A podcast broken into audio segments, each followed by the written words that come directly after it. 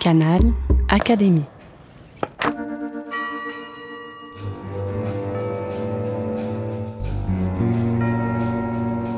Petite histoire de science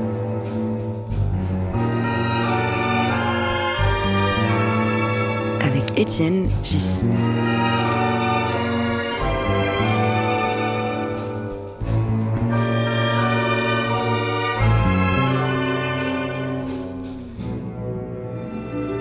Le podcast de l'Académie des sciences. Je suis Francis-André Volman, biologiste, euh, euh, membre de l'Académie des sciences, et j'ai le plaisir d'avoir en face de moi mon collègue académicien Étienne Gis, mathématicien et actuellement secrétaire perpétuel de notre compagnie. Pour cet entretien, je ne souhaite pas te lancer sur ton domaine euh, directement de mathématiques, je serais peut-être bien en peine d'arriver à à suivre dans le détail si tu te lançais dans des descriptions un petit peu spécialisées. Je vais prendre donc du coup des chemins de traverse et partir de ce que moi, non mathématicien, je me suis toujours dit par rapport aux gens qui font des mathématiques, enfin qui en font euh, au meilleur niveau comme toi, euh, où euh, je crois comprendre qu'à la différence des autres qui tentent de comprendre un peu de mathématiques pour construire des choses, les vrais mathématiciens, en fait, rentrent dans un univers où les mathématiques préexistent et, euh, pour l'essentiel, font apparaître ces structures mathématiques qui existent. Ce qui, pour moi, est très mystérieux et magnifique. Mais du coup, je me suis posé la question, et je te la pose, du rapport et de ton rapport à la nature.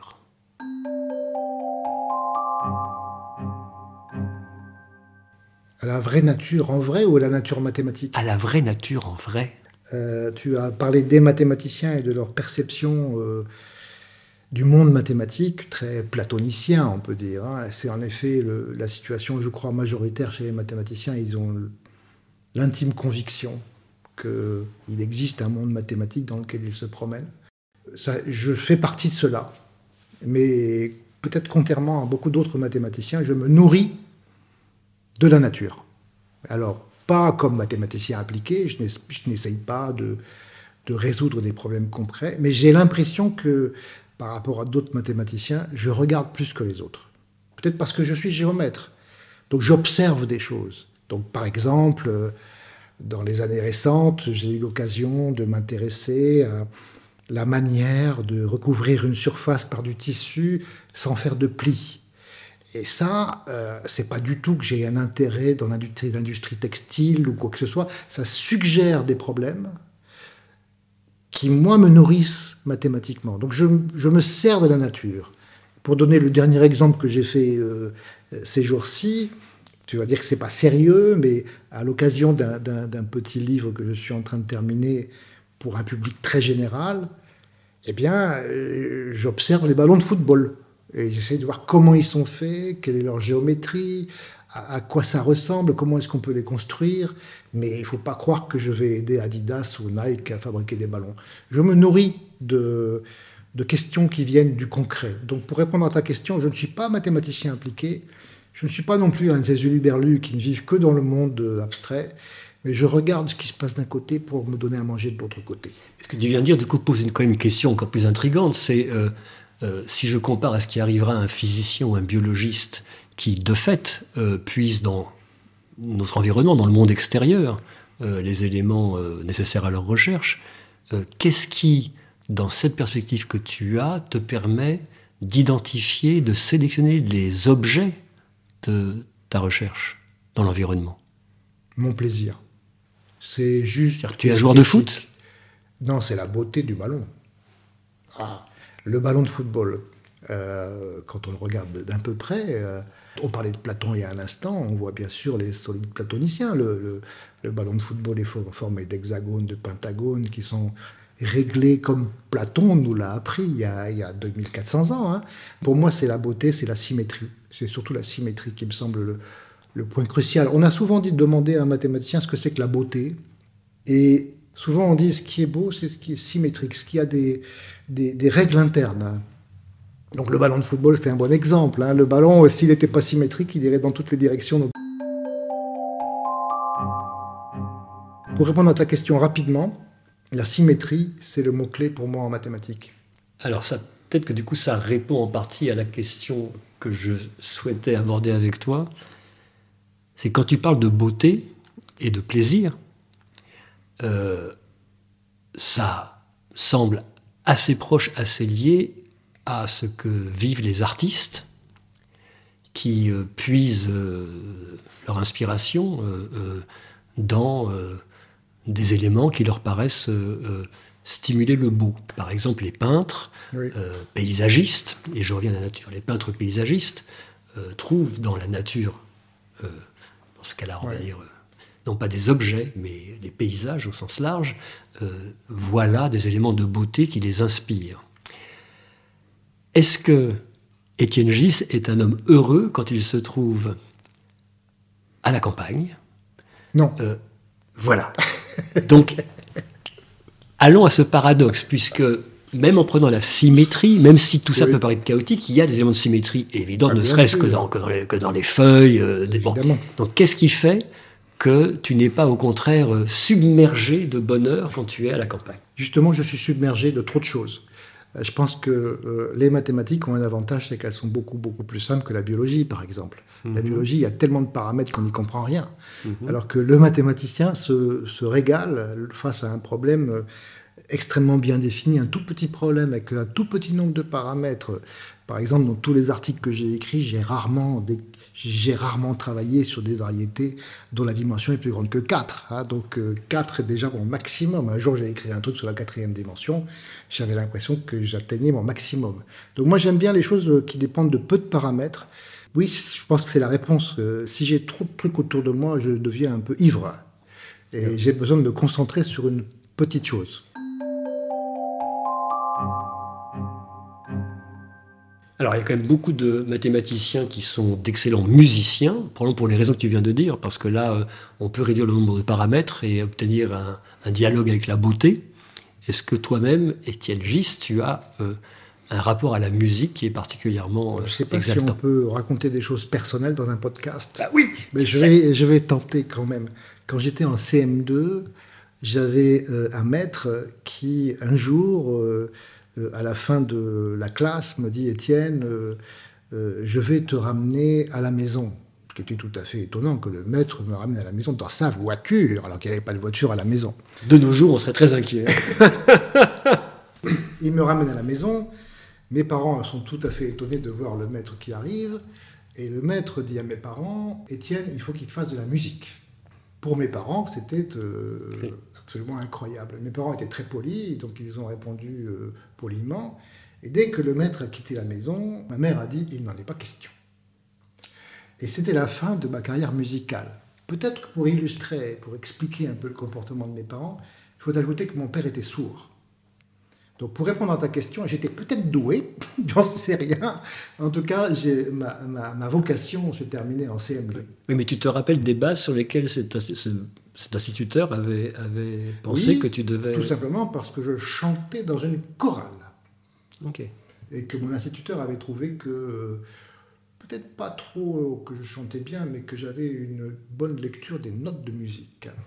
Ok. Mais si on fait l'hypothèse raisonnable que, comme tout autre, à l'adolescence, tu t'es progressivement affranchi euh, des, euh, euh, des, du poids parental. Euh, très peu, très peu. Tu aurais pu, tu pourrais avoir rencontré la musique en chemin. Oui, oui. Et est-ce que, toi, ce que je, moi, moi je, je, cherche à, à, creuser le, le, rapport au bout dont tu parles. Ce rapport au bout que tu trouves en mathématiques, est-ce que tu arrives à l'exercer dans d'autres aspects de la vie sociale, disons? Euh, D'abord, je reviens sur le beau en mathématiques, auquel j'ai bien sûr euh, comme tout mathématicien réfléchi, j'ai une espèce de petite définition de ce qui est beau. Euh, voici un peu, mais c'est pas une définition très rigoureuse. C'est quand tu considères euh, l'immensité des, énoncés mathématiques. Certains ne servent à rien, et puis certains ont des liaisons avec beaucoup d'autres énoncés.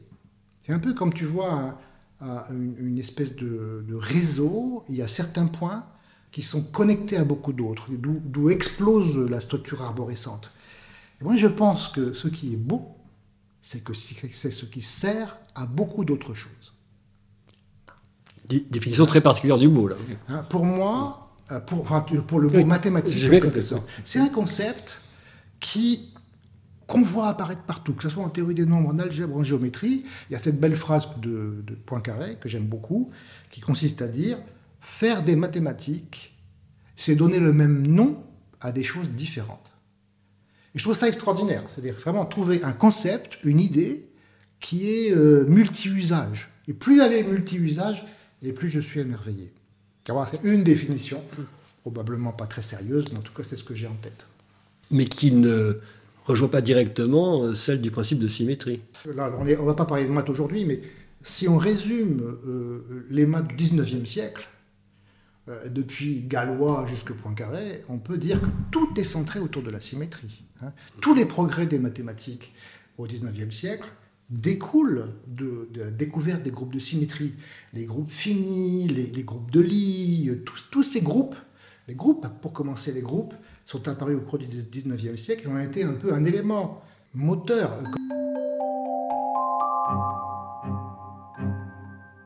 Poincaré a dit les maths ne sont rien d'autre qu'une histoire de groupe. Alors, ça paraît un peu ridicule comme phrase, mais ça veut dire le concept de groupe. Et groupe et symétrie, c'est pareil, c'est le même mot. Hein. Le concept de groupe est vraiment au cœur des maths.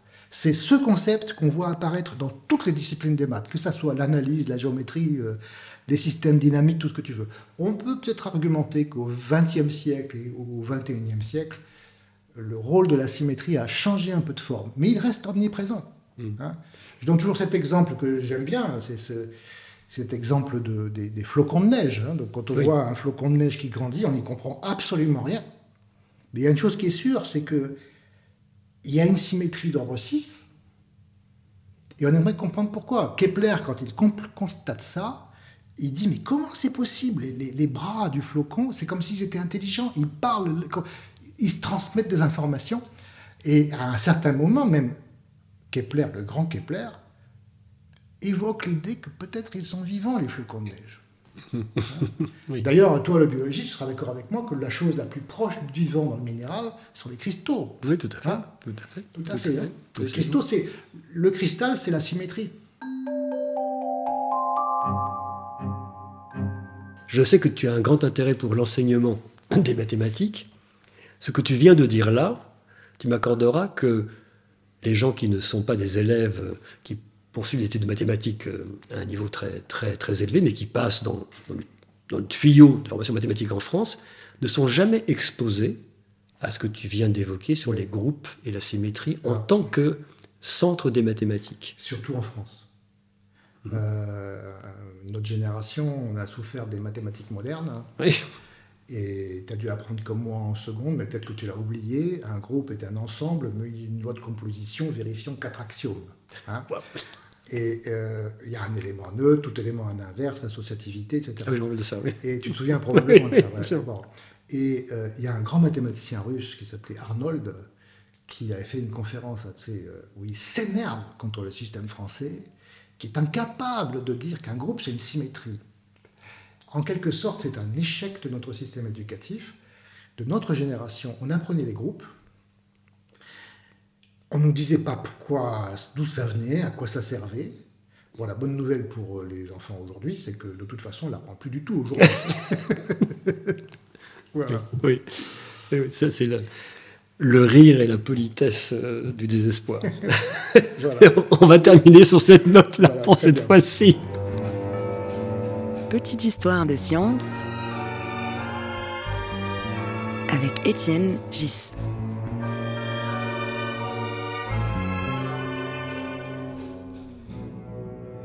le podcast de l'Académie des sciences. Canal Académie. La plateforme de podcast de l'Institut de France.